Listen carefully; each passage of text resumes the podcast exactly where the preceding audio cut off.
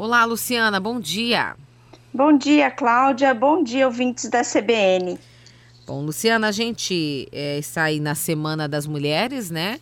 Ontem foi o Dia Internacional da Mulher e a gente acaba falando, claro, sobre esse assunto, né? E aí hoje você vai dar dicas de como criar situações mais respeitosas para as mulheres. Exatamente, Cláudia. Inclusive, é, foi comemorado ontem, muitas organizações comemoram ao longo de todo o mês e tal, mas algumas práticas devem acontecer todos os dias. Hoje eu quero trazer algumas considerações importantes, Cláudia, porque, segundo a ciência do comportamento, atuam na manutenção dos comportamentos de todos nós contingências filogenéticas, aquelas responsáveis pelos aspectos biológicos da nossa existência, aspectos biológicos do comportamento, contingências ontogenéticas, aquelas responsáveis por todo o nosso processo de aprendizagem, e as contingências culturais. Em especial, então, hoje eu quero abordar as culturais, que são as que atuam fortemente quando falamos de práticas culturais, não é? Então, falar de, por que falar disso? Porque está diretamente relacionado às questões da mulher na sociedade. Uhum. Então, para que ocorram mudanças de comportamento em relação às mulheres, para que a gente não ouça mais frases como ouvimos recentemente, recentemente de um político, inclusive, né, Cláudia? É verdade. Que vazou por aí. Então, para que ocorram mudanças em relação às mulheres, é preciso de fato parar com algumas falas, alguns tipos de falas, atitudes preconceituosas, desrespeitosas e novos comportamentos, os mais adequados, mais respeitosos, precisam passar a ocorrer frequentemente até que eles passem a predominar na sociedade, ou seja, a gente construa uma nova prática cultural. Então aqui vão algumas dicas, né?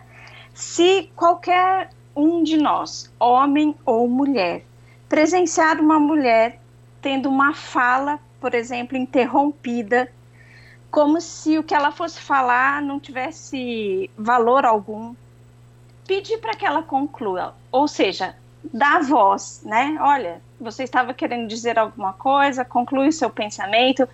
Parece algo muito simples, Cláudia, mas é só a gente passar a observar as interações, muitas vezes dentro de casa mesmo, ou até nas organizações de trabalho. E eu convido os ouvintes, passem a observar isso e vocês vão ver quantas mulheres têm a fala interrompida. Uhum.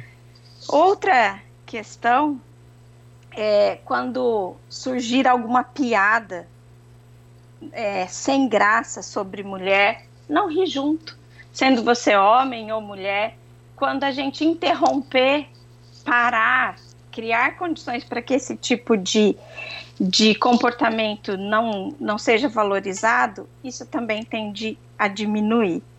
Quando a gente perceber uma mulher em situação de perigo, de, enfim, é, em risco, né?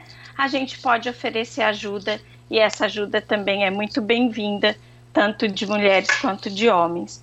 Eu mesma, outro dia, é, passando de carro, percebi que uma mulher estava sendo abordada e um, um, um motorista de moto estava abordando tal. Quando ele saiu, ele tentou fazer um retorno, eu parei o carro e ofereci ajuda para aquela mulher. Então, são coisas que a gente, são atitudes, são comportamentos que a gente pode passar a fazer, observar mais as interações e passar a fazer para que a gente realmente crie uma condição respeitosa. Acho que esse, Cláudia, é o maior presente que todas as mulheres querem ganhar e que a sociedade terá muitos benefícios com isso também. Ah, evidente, com certeza, Luciana. A gente merece respeito, todo mundo merece respeito. Todos, né? todos, todos, homens, mulheres. É, exatamente. Né? Mas Todos a gente está falando aqui das mulheres, aí com certeza a gente é, toma partido, né? E uhum. que a gente realmente seja respeitada aí, que exista uma igualdade, respeito, né, com, com as mulheres e com todos. Obrigada, Luciana. Obrigada, Cláudia. Até a próxima semana.